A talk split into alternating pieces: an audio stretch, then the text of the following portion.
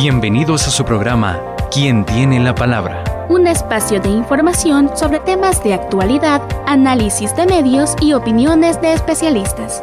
Producido por el Departamento de Comunicaciones y Cultura de la UCA. Muy buenas noches, ¿qué tal amigos? ¿Cómo están? Bienvenidos, bienvenidas a este espacio de quién tiene la palabra. Estamos en este día martes, nuevamente ya, bueno, hoy estamos despidiendo prácticamente el mes de julio, ¿verdad? Eh, así pasa el tiempo de rápido. Pero bueno, nosotros aquí seguimos acompañándole a través de esta estación y nuestro programa de todos los martes de 7 a 8 de la noche. ¿Quién tiene la palabra? Vamos a hablar esta noche de las consecuencias de la propuesta de o de la propuesta de reforma a la Ley de Acceso a la Información Pública. Eh, los impactos o las consecuencias que pueda tener esto para la población y también para el ejercicio del periodismo. De eso vamos a hablar esta noche.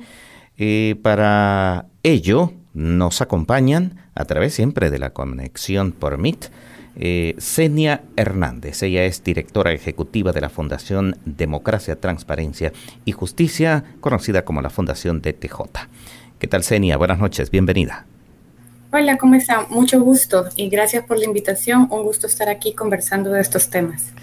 Bueno, eh, también nos acompaña César Castro Faguaga, él es presidente electo de la Fundación, o más bien de la Asociación de Periodistas de El Salvador, APES. César, ¿qué tal? Ya casi presidente con todas las de la ley.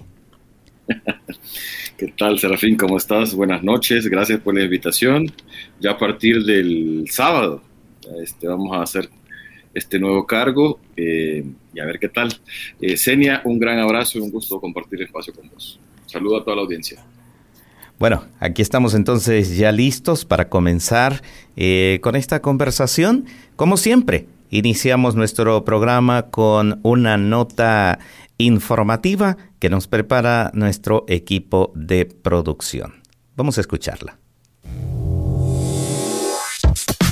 Los hechos más importantes de la realidad nacional e internacional. Una reflexión sobre los problemas de actualidad. Todo esto y más en tu sección Cápsula Informativa. Indignación y rechazo expresó la Asociación de Periodistas del Salvador, APES, ante las reformas propuestas por el presidente Nayib Bukele a la Ley de Acceso a la Información Pública.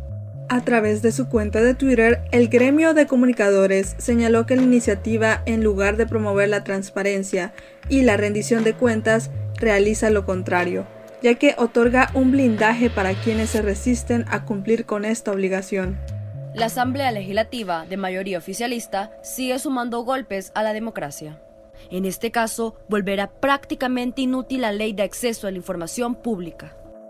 Desde su creación, el Instituto de Acceso a la Información Pública ha sido bastión en la lucha contra la corrupción y guardián en el cumplimiento de la Ley de Acceso a la Información Pública. Si bien ha tenido altos y bajos en algunos casos, la mayoría de la jurisprudencia generada por los plenos de comisionados anteriores al actual tuvo como pilar la independencia, valentía y compromiso de las y los comisionados con la transparencia permitiéndoles en ese momento contribuir a la democracia y al fortalecimiento de la institucionalidad en la lucha contra la corrupción. Esa independencia los convirtió en blanco de ataque por parte de funcionarios de diversos gobiernos que necesitan esconder el abuso de su poder, el mal uso de fondos públicos y su mala gestión pública. Para ello, su estrategia ha sido desacreditar y debilitar aquellas instituciones que exponen su corrupción. Para quien tiene la palabra, locución por Gracia Bernal y Camila Barrera. Edición de audio Camila Barrera. Bueno, ahí teníamos ese recordatorio un tanto de, eh, digamos, el papel y lo que ha significado, el papel del Instituto de Acceso a la Información Pública y lo que ha significado este pliego de propuesta de reformas que fue llevado a la Asamblea Legislativa el pasado 12 de julio por eh, personeros del gobierno del presidente Nayib Bukele, ¿verdad? Recordemos que el 12 de julio fueron presentadas estas reformas y, bueno, eh, por suerte, digo, hasta hoy no han sido eh, discutidas en el Pleno, o por lo menos no han pasado a la discusión eh, formal. se habla de alrededor de 13 reformas a distintos artículos de la Ley de Acceso a la Información Pública. Comienzo con usted, Senia. Eh, ¿qué, peligros, qué sospechas ve en las reformas, en este pliego de reformas a la Ley de Acceso a la Información Pública que se ha llevado a la Asamblea Legislativa? Eh, es decir, más allá de las consideraciones que se han visto eh, de antemano. Gracias. Creo que, eh, y justamente con, lo acontecido el día de ayer del pliego de, reformas que también propuso de parte del grupo parlamentario Vamos, creo que pueden hacer esa distinción, ¿verdad?, entre las reformas que ha presentado, eh, y, quizás dejarlo bien recalcado, las reformas que ha presentado a iniciativa del presidente Bukele, son las reformas que creo que que la gran mayoría que estamos en, el tema de acceso a información, que buscamos que mejore la transparencia, son las que se rechazan. En, cuanto a las que Claudia Ortiz, que es la diputada por parte de, de Vamos, eh, hay varios eh, artículos que son muy favorecedores, dado que hubo una participación ciudadana. Haciendo esa acotación, me quiero referir a, su pregunta, Serafín. Eh, ¿Cuáles son algunas de estas, de estas reformas que el presidente Bukele ha presentado y, que pueden generar, híjole, eh, de las primeras reacciones que hemos visto, graves retrocesos? Y es que eh, entre, en general, lo que están solicitando casi es que haya más abuso en la reserva de información o que se coloque como regla general la reserva de información. Quizás para que quienes nos escuchan poder explicar que en acceso a información pública, eh, considerando que es un derecho fundamental, lo que se busca a nivel de, los estándares internacionales, es decir, aquellas referencias que a nivel internacional hay para todos los estados, y eh, lo que se busca es que, se, cada estado pueda adoptarlo. ¿Para qué? Para que sea eh, la guía que permitan ir mejorando el tema de la transparencia de acceso a información. Entre uno de esos estándares está la máxima publicidad, que creo que todos lo habrán escuchado, la gran mayoría que siguen estos temas, y es que lo que se habla es que haya más facilidad de acceso a la información que producen todas las instituciones públicas.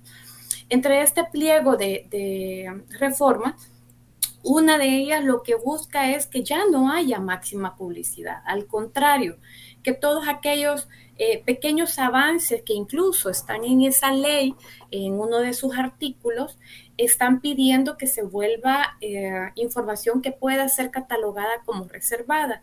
Pero ¿qué información es? Yo creo que hace unos años algunos habrán escuchado aquel tema de los viajes del expresidente Mauricio Funes o viajes eh, de varios funcionarios que dieron mucho de qué hablar. Y esta es información que es eh, por ley eh, oficiosa, es decir, que tiene que estar a la mano de cualquier persona. Si eso ha sido difícil estando consignado en la ley, obtener esa información, porque claro, aquellos que quieren esconder eh, las malas actuaciones, ¿no? Aquellos que han tomado acciones contrarias al beneficio de la población, prefieren la opacidad. Ahora, si se llegaran a aprobar incluso ahora de madrugada este tipo de, este pliego de reformas eh, del gobierno, lo que van a facilitar es que ya ni siquiera tengamos la oportunidad de exigirle al instituto que, las, que, vuelva esta información como pública, porque eh, va a estar consignado en que ya puede ser reservado. Es decir, que la población no, va a poder conocer sobre esto, estos... Eh, datos eh, posiblemente por siete años. Entonces, es entre, entre alguna de, la información, otra, bueno, auditorías. La Corte de Cuentas eh, tiene dentro de su misma legislación que todas las auditorías que hagan a las instituciones públicas esos informes pueden ser de conocimiento público. Quizás es poco lo que a veces se utilizan estos informes, puede ser más de organizaciones, el periodismo, César va a hablar ahora un poco sobre ello, pero en caso de que esto también se vuelva información reservada, puede pasar siete años sin que la población pueda conocer qué sucedió, qué hallazgos encontraron. Entonces, más bien lo que puede ir favoreciendo al considerar una regla general de reserva de información es que se pueda abrir paso a que la corrupción todavía sea más endémica, sea más eh, expansiva dentro de las mismas instituciones públicas y al final terminamos siendo afectados la ciudadanía en general, ¿verdad? Me quiero quedar hasta acá para darle paso a César. ¿Cómo no? Bien, César, bienvenido. Este, a ver, con esto de, del, uso de, de las instituciones públicas y del, por supuesto, del proceso de búsqueda de datos, de información y la iniciativa esta eh, de la, gubernamental, ¿cómo podría resultar afectado el, periodismo, eh, digamos, el periodismo de datos, el periodismo más de investigación, el periodismo más de escudriñar? ¿Cómo podría verse afectado?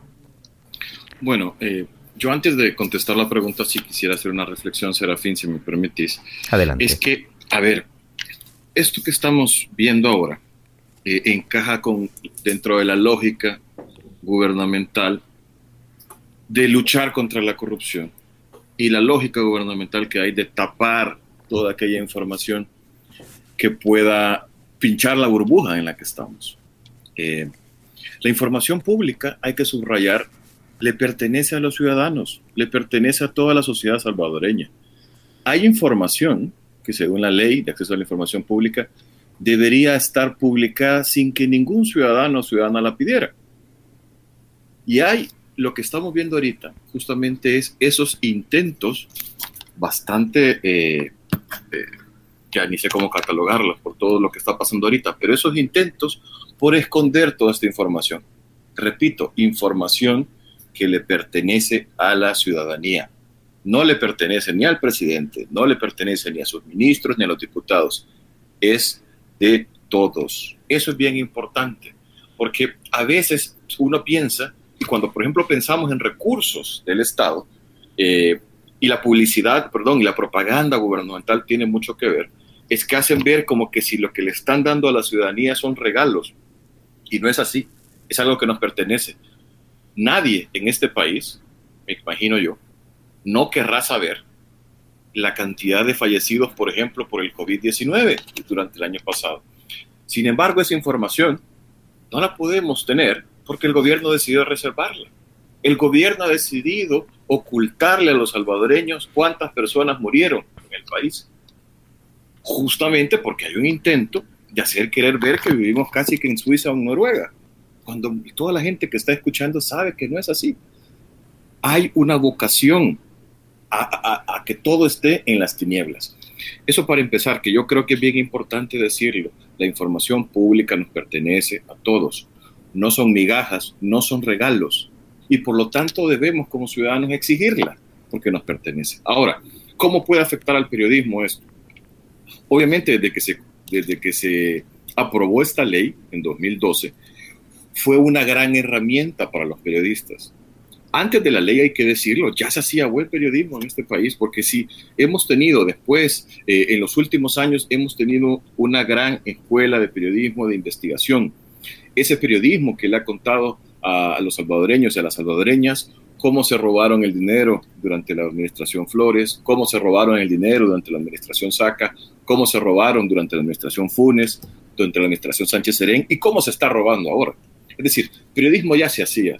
Sin embargo, esta fue una gran herramienta que le permitió a los periodistas, cuando los gobernantes pretendían ocultar información, cuando nosotros los periodistas los cuestionábamos, solicitarlas vía acceso a la información y que había un instituto, en este caso el árbitro, que le daba la razón a los ciudadanos, a los periodistas, cuando la tenían y que tenían que entregar esta información que le pertenecía a la ciudadanía. Entonces, eso, ahora, esa herramienta se ha perdido. Yo, con estas reformas que se pretenden hacer, solamente es el tiro de gracia, porque el instituto, por desgracia, ya estaba jugando del lado del gobierno. Ya estaba, era como que si hubiese dos equipos y el, el árbitro jugara para un equipo. ¿Cuándo comenzó a jugar del lado del gobierno? Comenzó a jugar desde, bueno, desde, que la, desde la iniciativa del presidente Bukele de tratar de cooptar porque no es controlar, yo digo cooptar porque eso es más parecido a lo que hacen las organizaciones criminales.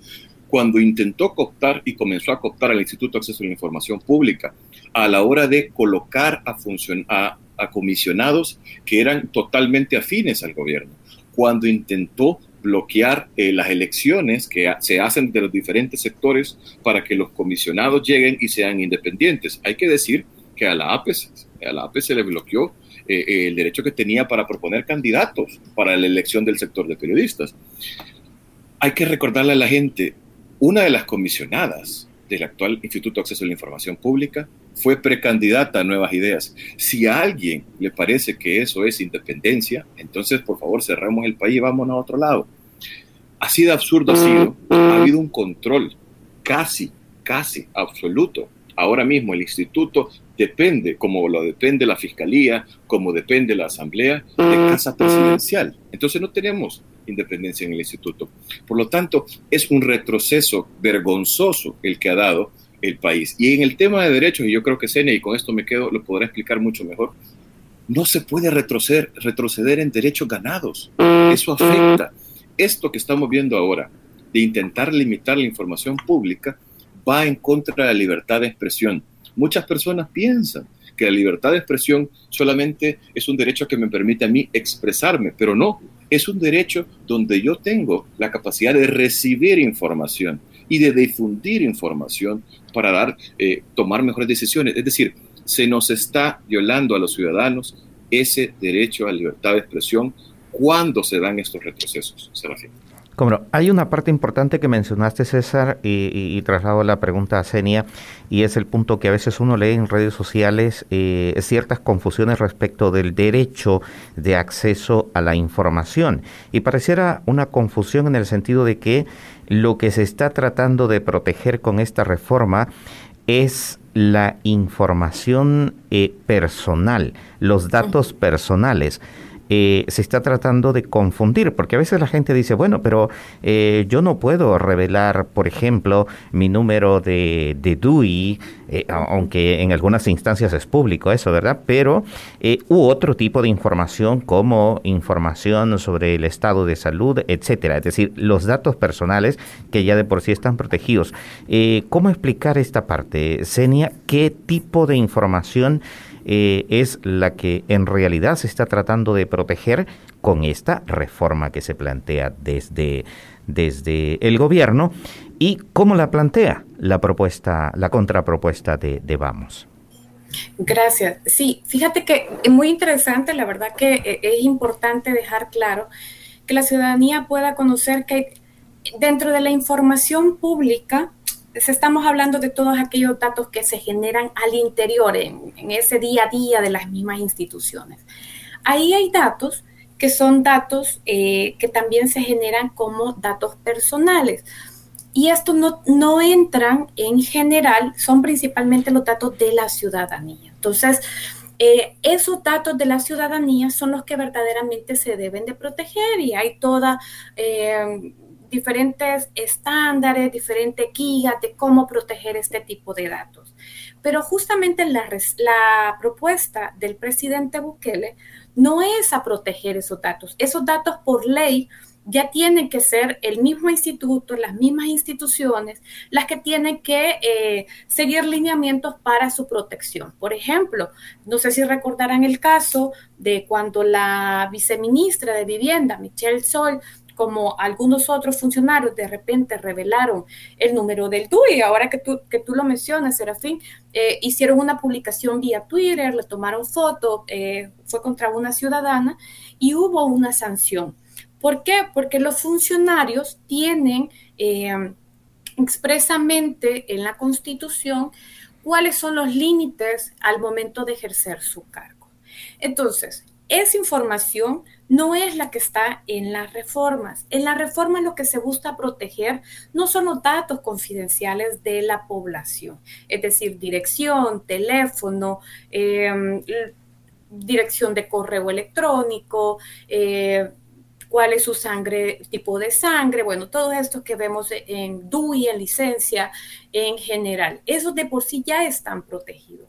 Las reformas lo que buscan proteger es información que pueda dar paso a que se develen casos de corrupción, mal manejo de fondos públicos, cómo de repente se hicieron traslados de, fondos de una institución a otra sin seguir los procedimientos que corresponden eh, y que eso pueda haber permitido de repente gastar más donde no se debía o quitar un poco de dinero de alguna política pública, por ejemplo, de educación, eh, y esto no llegó a generar mejoras en el tema de educación porque esos fondos fueron asignados de repente a propaganda de parte del gobierno.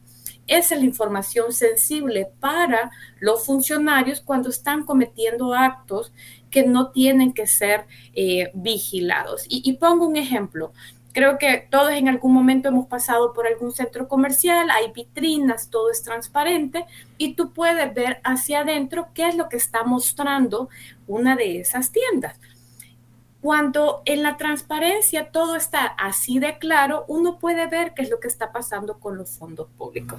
Pero si en ese mismo local, que estoy poniendo como un ejemplo bastante sencillo, todo estuviera eh, polarizado, eh, no se puede ver hacia adentro, no sabemos qué es lo que está pasando en esa misma tienda. Puede que no haya eh, producto, puede que ya esté cerrado, puede que no haya trabajadores, no se sabe qué es lo que está pasando. Pues lo mismo pasa con este tipo de reformas. Quieren poner, quieren polarizar, quieren totalmente oscurecer para que nadie pueda ver hacia adentro de las mismas instituciones qué está pasando. Ahí es donde nos acarrea los graves problemas a nosotros como ciudadanía, porque puede haber varios derechos que no puedan ser satisfechos. Eh, entonces, con esta propuesta, más bien eh, nos está poniendo en aprietos porque los pequeños avances de poder estar ejerciendo Contraloría, que la ciudadanía pudiese conocer qué es lo que ha pasado, como, por ejemplo con la asignación de las computadoras. O sea, se entregaron computadoras, cuánto costaron, eh, a quiénes se le han entregado, están funcionando a medida se vaya cerrando esa información, a medida se vaya apropiando el estado de esa información y no la quiera otorgar a la ciudadanía, periodistas, a estudiosos, académicos, a estudiantes que de repente estén haciendo algún tipo de investigación, entonces el Estado va a poder tener más discrecionalidad, es decir, que tome las decisiones que quiera tomar sin que nadie ejerza un control. A diferencia, y, quizás aquí haciendo, eh, tomando en cuenta el, comentario final de tu, de tu pregunta, Serafín, ¿cuáles son en las propuestas que ha presentado Vamos? Yo creo que hay que destacar dos cosas. En la propuesta que eh, del partido Vamos se presentó el día de ayer, hay algo, hay algo que hay que reconocer. Hubo, se permitió de manera, aunque fuese eh, armada de manera rápido, espacios de participación ciudadana hubo audiencias virtuales, eh, eh, sesiones virtuales de trabajo, hubo un enlace eh, digital donde se podían hacer aportes o también vía correo.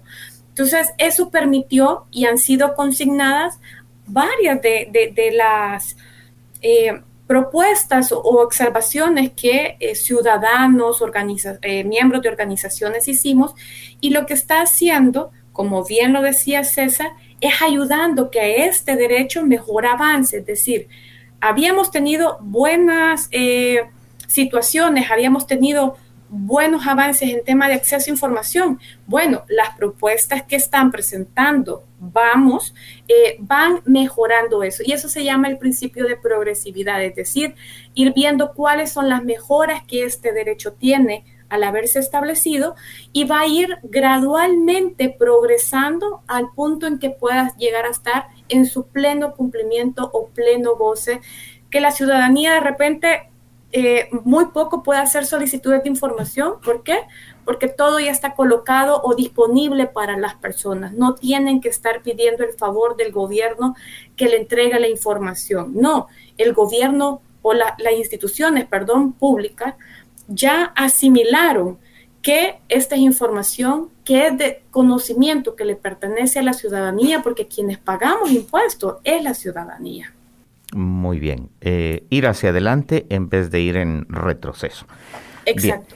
Eh, César, Em, quiero detenerme en la parte del, derecho eh, a la libertad de expresión y decías algo bien interesante y es que el tema del acceso a la información también forma parte de la libertad de expresión en el punto de que el artículo 6 habla claramente, el artículo 6 de la Constitución habla claramente de que eh, el, el, derecho a la libertad de expresión consiste en eh, buscar, es decir, investigar, eh, recibir, procesar y difundir información. ¿No te parece que allí también hay una deuda pendiente eh, en, del gremio periodístico para promover también una ley eh, que podría llamarse una ley de libertad de expresión, una ley de prensa o, o, con otro apellido, pero que aterrice en sí este artículo 6 de la Constitución de la República para fortalecer precisamente esta eh, eh, esta idea de eh, fortalecer más, digamos, la libertad de expresión, que es otra de las herramientas con las que trabaja el periodismo. Mira, Serafín, no sé si hace falta otra ley. sinceramente, no lo sé, no es una cosa que haya pensado o meditado mucho. Lo que sí es cierto es que lo que hace falta, a mi modo de ver, es que los funcionarios respeten las leyes existentes, que respeten ese artículo 6 de la Constitución o que respeten el artículo 13 de la Convención de Derechos Humanos, eh, porque son tratados suscritos por el país, del Estado salvadoreño.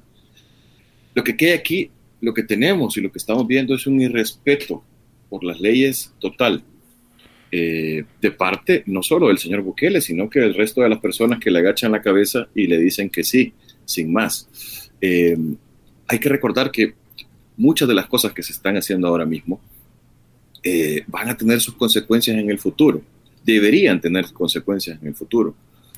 Eh, hay un desprecio por la legalidad eh, que yo muy, pocas veces la había visto antes.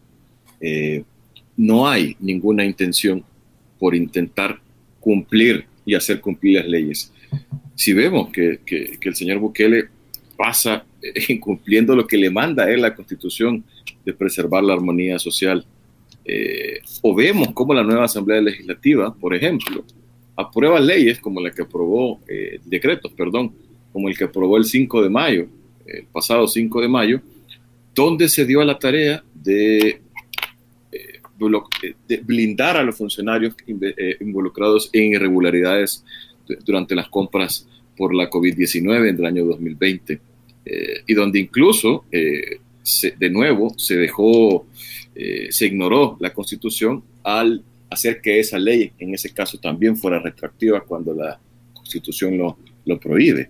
Entonces, a mí lo que me preocupa es que no se cumplan ni siquiera las leyes ahora, donde vemos a funcionarios insultando o incluso llamando a la violencia contra periodistas sin ninguna consecuencia.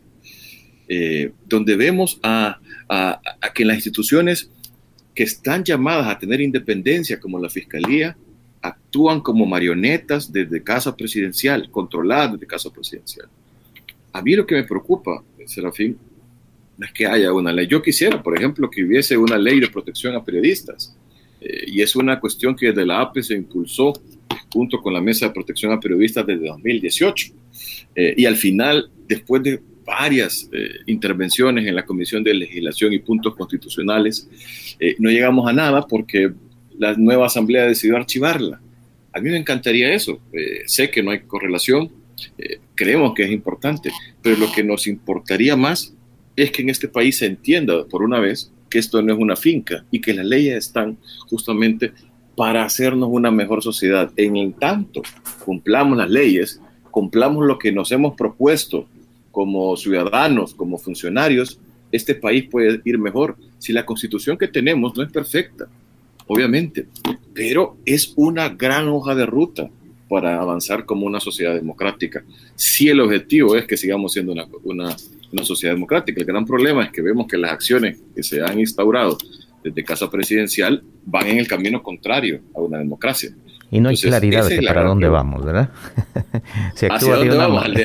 Al, despeñadero, Serafín. no hay, seguro. No hay claridad, es decir, no hay certezas eh, a nivel de declaraciones. Es decir, vamos por este rumbo y hacia ahí me acompañan o no. Pero bueno. Pero si, pero si sumas, perdón, si te, permitís que te diga, si comenzamos a sumar los puntos y si tuviéramos que hacer como estos dibujitos que hay que unir los números y comenzamos a sumar que no hay rendición de cuentas, que hay una intención bastante clara de, de eh, atacar a los opositores, de hay un intento muy claro de silenciar a la prensa, de hay un intento de divinizar la figura del líder, pues hombre, es bien claro hacia dónde vamos. Ya te sale ahí la respuesta eh, del, sistema político al que, al que nos encaminamos.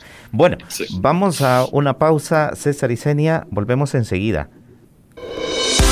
En la internet puedes buscarnos en nuestra página web www.ysuca.org.sb, en Twitter como arroba ysuca917 y en Facebook como Radio YSUCA 91.7 FM.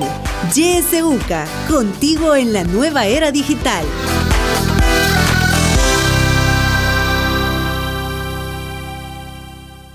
Bueno, estamos ya de regreso en la segunda parte de esta entrevista. Estamos hablando sobre las consecuencias de la propuesta de reformas a la ley de acceso a la información pública para la ciudadanía y también para el ejercicio del periodismo en el país. Nos acompañan Senia Hernández, ella es directora ejecutiva de la Fundación Democracia, Transparencia y Justicia de TJ. También está César Castro Faguaga, el expresidente electo de la Asociación de Periodistas de El Salvador, APES. A partir de este momento, como ya es costumbre, los micrófonos, los teléfonos quedan abiertos para ustedes, amigos radioescuchas, para que hagan sus preguntas o comentarios. Solo les recuerdo rápidamente el número de WhatsApp 7571-2779 y nuestros teléfonos 2275-9501 y 9502. ¿Ya está la primera llamada? Bueno, démosle paso entonces. Buenas noches, adelante. Buenas noches, Serafín. Yo también quiero manifestarle a las personas que usted tiene ahí como ponentes, este maestro, que este presidente que está es un dictador, algo que yo en mis 50 años nunca había visto, ¿verdad? Lamentablemente al FMLN, la ultraderecha y la oligarquía le ha metido este individuo detrás de este personaje diabólico, satánico que está gobernando está la oligarquía y no me equivoco, este maestro Valencia, que pueda que esté parte de aquella tandona maldita que llegó a masacrar a los santos sacerdotes de la UCA. Cómo no. Bueno, gracias, gracias por su opinión. Eh, vamos a otra llamada. Adelante. ¿Aló? escuchamos rápido. Adelante. Licenciado, buenas noches. Sí, adelante. Bienvenidos a sus invitados. Aquí llueve recia y me perturba, pero yo creo que ustedes me escuchan muy bien. Ok, sea puntual y le escucharemos muy bien. Con todo respeto les digo, todos deberíamos de pronunciarnos porque la información a todos nos interesa el pueblo. Entonces, eh, el periodista es eh, el puente de la información de la ciudadanía. Pero ahorita todos los canales de televisión, como están bien, bien pagados y todas las radios, solo hablan de del mismo, del bien, de que, es el niño bonito, y no hay información eh, que, sustente a través de la televisión y la radio. Entonces deberíamos de hacerle un llamado a la fiscalía que cuánto este hombre está invirtiendo en televisión y en radio, los millones que deberían de ir para el hambre de este pueblo. Y lo último que le quiero decir, el licenciado Serafín, que este es el gobierno del ver, oír y callar como las pandillas.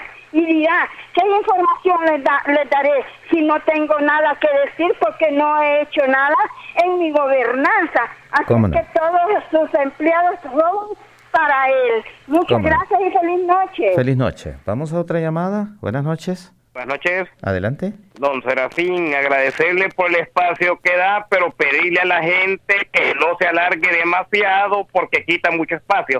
Voy a ser puntual en lo que le voy a decir. ¿Cómo no? Muy Yo amable. escuché que una de sus invitadas es del partido Vamos. Decirle cuál es el problema, por qué no salen muchos en los medios, porque queremos que salgan en los medios, porque la gente tiene que despertar. Decirle que todas las instituciones de gobierno están copadas por el gobierno y le voy a poner nada más el Tribunal Sancionador del Consumidor, el presidente, papá del presidente de la Asamblea Legislativa. ¿Cómo es eso? ¿Cómo vamos a tener independencia cuando todo está copado? Y pedirle allí a la persona de Vamos, me- no sé si escuché mal, Eh, no, no es de vamos, no es de vamos. Ella hacía alusión a una contrapropuesta eh, de Ujú. el partido Vamos. Correcto. Sí. Bueno, entonces esa es mi pregunta, que salgan más porque el pueblo necesita que nos aclaren muchas situaciones. Muchas gracias. Gracias a usted por la puntualidad. ¿Hay alguien más pendiente en la línea telefónica? No. Bueno, vamos entonces, eh, reacciones eh, quizás por alusión, Senia. Gracias. Eh, sí, eh, aclaro, no, no soy del partido Vamos, soy de una organización que vela por temas de transparencia, democracia, justicia. Así es el, nuestro nombre, ¿no? Democracia, transparencia, justicia. Y la alusión que hacíamos es, bueno, a esta, a esta propuesta que eh, el partido Vamos ha elaborado. Entiendo y creo que Claudia, eh, que es la, la que podría decir, porque es que no sale casi en medios, entiendo que ha- hace poco dio a luz, pero bueno. Y con las otras dos personas, miren, y es importantísimo y de verdad que no, a mí me alegra en lo personal que sean personas que estén involucradas y que les interesen este tipo de temas. Una de las cosas que ha faltado es la apropiación de este derecho por parte de la ciudadanía. Que no solo vean, eh, y si bien en este espacio estamos hablando de cómo es lo importante el tema de acceso a información para las investigaciones periodísticas, para esa, eh, eh, esa tarea que tienen los periodistas de llevarnos e informarnos a nosotros de diversas maneras para que nosotros seamos críticos. El beneficio que tiene el acceso a información justamente para nosotros como ciudadanía es que nos permite estar mejor informados, nos permite generar pensamiento crítico, analizar qué es lo que está haciendo o dejando de hacer un funcionario con los fondos públicos. El hecho de que un funcionario no utilice los fondos públicos para las tareas del Estado mismo, para satisfacer derechos, para brindar mejor educación, para brindar mejor salud, para tratar de garantizar seguridad, pero no a través de treguas, sino que de verdaderos planes de seguridad que puedan llevar a, a, una consolidación de un clima de, de, de vivir con tranquilidad, ¿no? Eh, si ahí no están enfocando, entonces, ¿a dónde se está yendo la plata? Eh, y eso es importante. ¿Dónde está mi dinero? ¿A dónde se está enfocando? Entonces, eso es importante que la ciudadanía pueda poco a poco ir apropiándose de este derecho. Si desde ya no nos pronunciamos, si desde ya dejamos pasar que hagan unas reformas, al final quienes nos vamos a ver afectados somos nosotros y puede ser llegar a ser demasiado tarde. Bueno, tenemos una eh, llamada, eh, Senia, vamos a darle paso. Adelante, claro. buenas noches. Buenas noches. Quizás lo más preocupante dentro de toda esta realidad que estamos viviendo no solamente es el menosprecio al Estado de Derecho y a eh, la desarticulación de la institucionalidad, que es lo que evidentemente estamos enfrentados, sino que la pasividad con que la ciudadanía enfrenta esa realidad es un gobierno de la propaganda, un gobierno que es de basada nada más en la publicidad. ¿Cómo? Bueno, gracias, gracias por su opinión. Eh, César, alguien decía, de uno de nuestros amigos radioescuchas decía, bueno, y el amigo que estaba recién en el teléfono. Sí, este mismo espectro ah, de publicidad, se nos también nos encontramos eh, que sigue siendo maquillado y no hay nada que se corresponda a un programa coherente. El gobierno planteó un plan, plan Cuscatlán del cual no hay ninguna sistematización. Eh, un plan de control territorial que no hay ninguna sistematización. No hay ninguna sistematización en cuanto al desarrollo económico y social del país, hacia dónde le estamos apuntando. Y solamente estamos endeudándonos martes a martes con miles de millones de dólares desde que está la gestión gubernamental. Entonces, es importante que la ciudadanía empiece a cuestionar, a enfrentarse con esas realidades y que empiece a ver más que la presentación bonita de la publicidad, las realidades. ¿Cómo no? Eh, le agradezco mucho su participación. Gracias, gracias. Eh, vamos. Ya no hay nadie más. Eh, vamos contigo entonces, César. Em, me llamó la atención que uno de nuestros amigos radioescuchas decía de que hay temas que no están pendientes o que no se están abordando de la manera en que él quisiera escucharlos en el resto de los medios de comunicación, quizás la televisión o, la misma radio, los periódicos. Eh, te dejo la pregunta, César, ¿cómo ves que el resto de medios de comunicación, medios periodísticos, están abordando estos temas, eh, tal como el amigo lo decía? Eh, pero tengo otra llamada, quiero darle paso, te dejo la pregunta, quiero darle paso para no hacer perder el tiempo aquí al, amigo que está al teléfono. Adelante. Puntual, por favor. ¿Me escucha? Adelante, sí. Este, yo lo que quiero pues es, eh, hacerle saber al pueblo de que despierte también porque pues ya no aguantamos esto que estamos viviendo pues. Es una crisis muy tremenda y, y lo que todo lo que está haciendo este gobierno es para meter el Bitcoin y por eso se está sacando todas las tropas a la calle y la policía pues y bueno mi recomendación al pueblo es que despertemos y lo pronunciemos y hablemos en la radio pues nos da este espacio pues tan lindo espacio que ustedes tienen que es la única radio que, que los de este espacio los demás las demás radios pues están pues calladas. Será que tienen miedo y cuál es el miedo si el miedo ha quedado atrás y somos salvadoreños y tenemos que salir adelante, tenemos que luchar y sacar este país adelante. y lograrlo, el objetivo que queremos, que siempre haya pues información completa de todo lo que está haciendo con el dinero. Así es. Bueno, gracias por su participación. Otra llamada, adelante. Buenas noches. Adelante. Muchas gracias por la oportunidad quisiera preguntarle al amigo periodista, o no sé qué nivel tiene, pero lo que tiene que yo tengo una pregunta para usted la pueda contestar. Y si llega a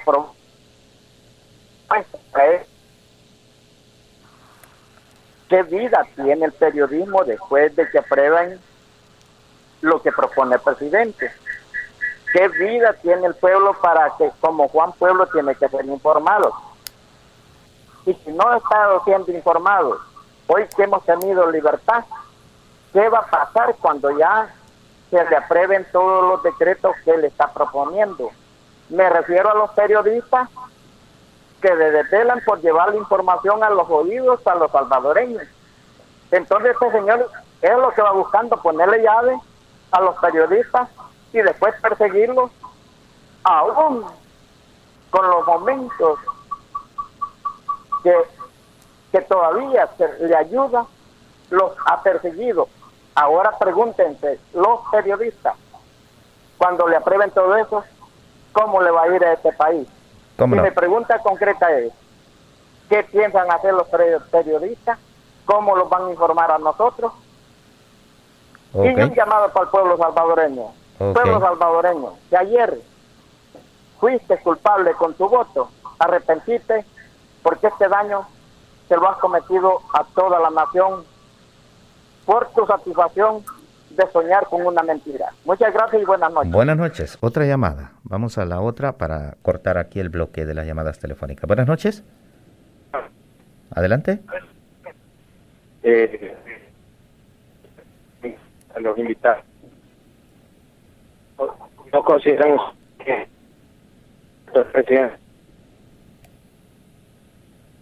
hay dificultades para, para escuchar la llamada. Vamos a voy a pedirle al amigo Radio Escucha si, si nos si nos llama después en el siguiente bloque porque hay hay dificultades. Eh, si está llamando de celular, tal vez se puede mover de sitio donde haya mejor señal de recepción. Bueno, eh, regreso aquí con nuestros invitados. Eh, estaba pendiente con César.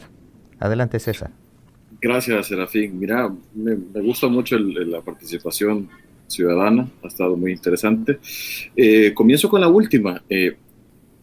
Nunca ha sido fácil hacer periodismo en este país. Eh, vos lo sabes bien, Serafín, ha sido complicado. El poder nunca estará de acuerdo con que se le controle. El poder nunca va a querer rendir cuentas.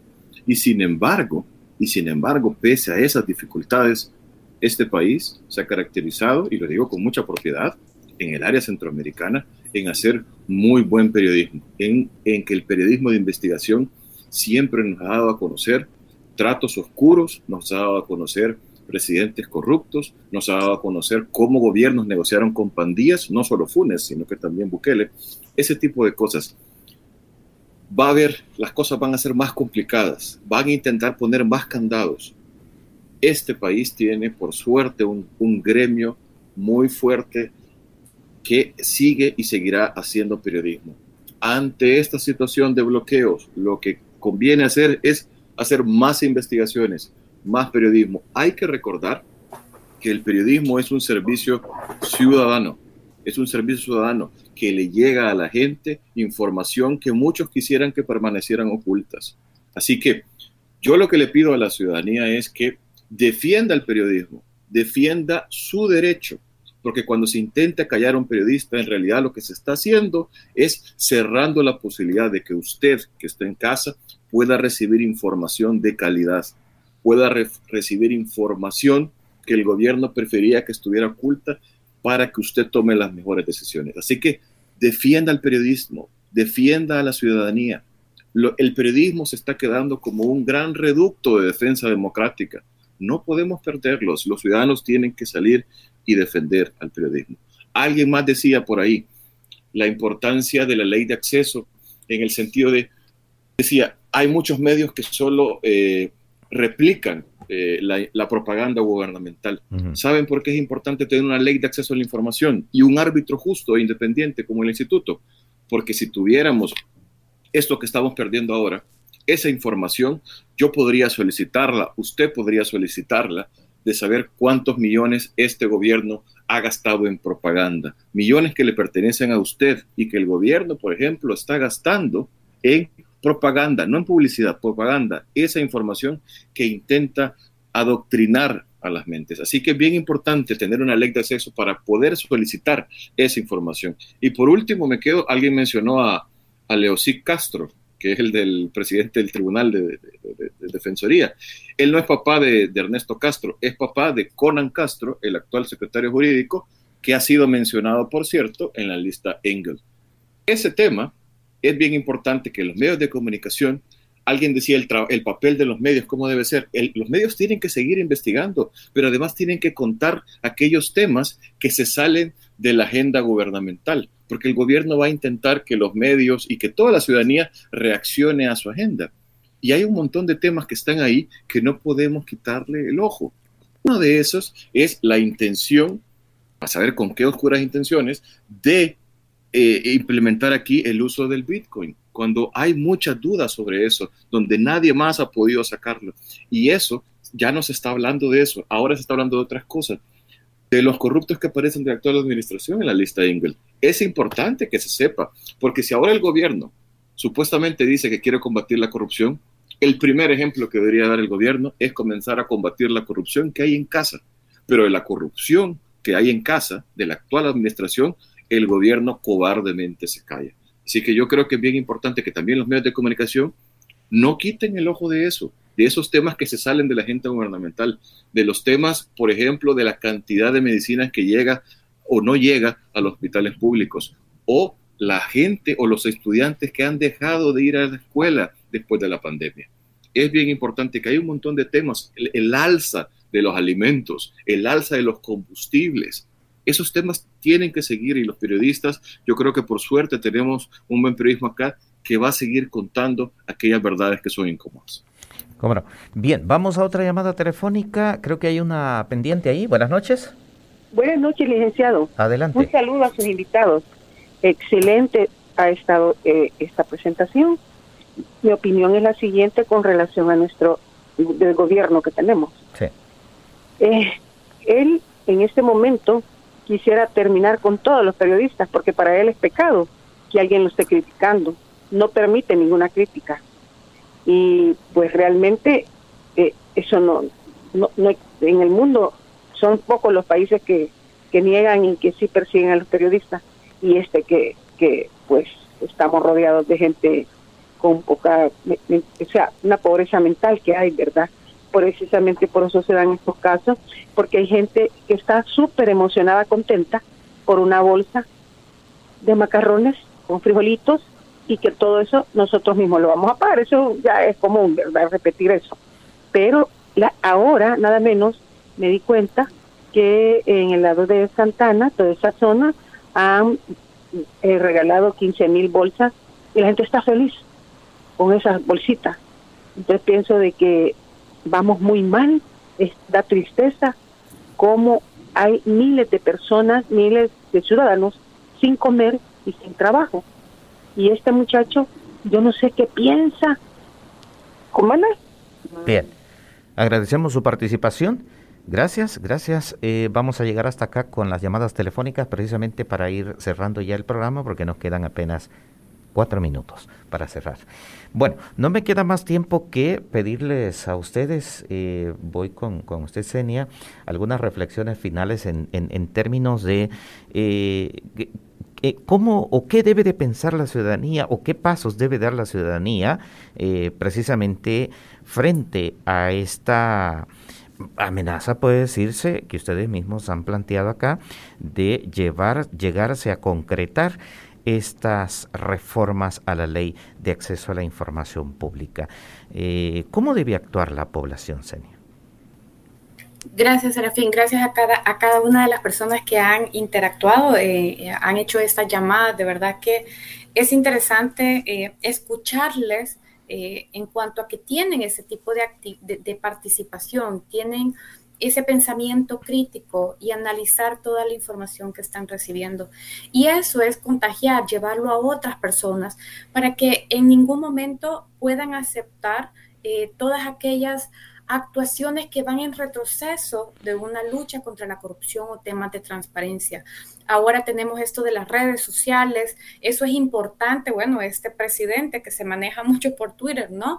Eh, también expresar de alguna forma eh, ya sea a través de esto o pequeñas concentraciones que puedan llegar a dar también guardando las medidas, ¿no? Por el tema del COVID, eh, para expresar ese tipo de rechazo. Son los mecanismos que tenemos como ciudadanía eh, de, decir, bueno, este es el descontento, esta es la crítica que se hace cuando estas buenas herramientas que hemos tenido, como la ley de acceso a información, se quieren sepultar completamente, se les quiere dar eh, muerte, por así decirlo, porque justamente han funcionado como un bastión de lucha contra la corrupción. Eh, también igual poder participar, si conocen de hechos de corrupción, hay pequeñas prácticas de corrupción en diversas instituciones públicas. Y si son víctimas o son testigos, bueno, acercarse a algunas de las instituciones, academia tiene espacios para denuncia de este tipo de, de acciones, ALAC también se encuentra, entonces hacerlo saber, creo que lo peor que podemos hacer es callar, lo peor que podemos hacer en estos momentos es eh, tener miedo y no le alzar la voz. Al poder le incomoda que lo fiscalicen. Al poder lo que le incomoda, por eso mismo es la transparencia, porque evidencia todas las irregularidades y, el, y cómo se pueden llegar a estar enriqueciendo eh, ellos y sus, sus amigos y familiares, ¿verdad? Entonces, es necesario, alcemos la voz, a, consuman más periodismo, apoyen también a este tipo de periodistas en las mismas redes sociales. Creo que eso es lo que nos puede llevar a una fortaleza de quienes estamos al frente eh, buscando que esto no se retroceda más, eh, seguir igual eh, denunciando, utilizando todas las herramientas legales nacionales e internacionales sobre lo que está aconteciendo en nuestro país. ¿Cómo no? César, un minuto. Eh, mensaje para el gremio de los periodistas en términos de qué podemos hacer o cómo debemos actuar frente a esta misma amenaza. Bueno, hay que seguir siendo creativos, Serafín. Eh, hay que buscar, eh, seguir buscando fuentes alternativas para poderle, para continuar llevándole a la población información de calidad. Yo creo que este momento es cuando más urge el periodismo. En momentos cuando la democracia está amenazada, es cuando el periodismo es fundamental. No se puede entender una democracia sin un periodismo libre y por lo tanto es una gran responsabilidad para todos los colegas del país, pero es cuando más, primero, más, más y mejor periodismo tiene que hacerse y más orgullosos tenemos que sentirnos los colegas de hacer este oficio que practicamos. Así que es momento de unirnos, es momento de saber que ahorita el periodismo está bajo ataque y que por lo tanto si atacan a un periodista, un periodista no están atacando a todos. Es momento de no callarse, es momento de seguir investigando y seguir publicando. Eh, solo así, creo yo, la población eh, podrá ver las cosas que están pasando, podrá tener esa, esa versión de las cosas que es muy diferente a las mentiras que se tratan de instaurar desde Casa Presidencial. Así que nada, eh, con la frente en alto, mucho orgullo de nuestro oficio y felicidades a los colegas y a las colegas eh, por el próximo Día del Periodista que se celebra el 31 de julio, este sábado. Así es. Bueno, eh, gracias a ustedes por su participación en este programa.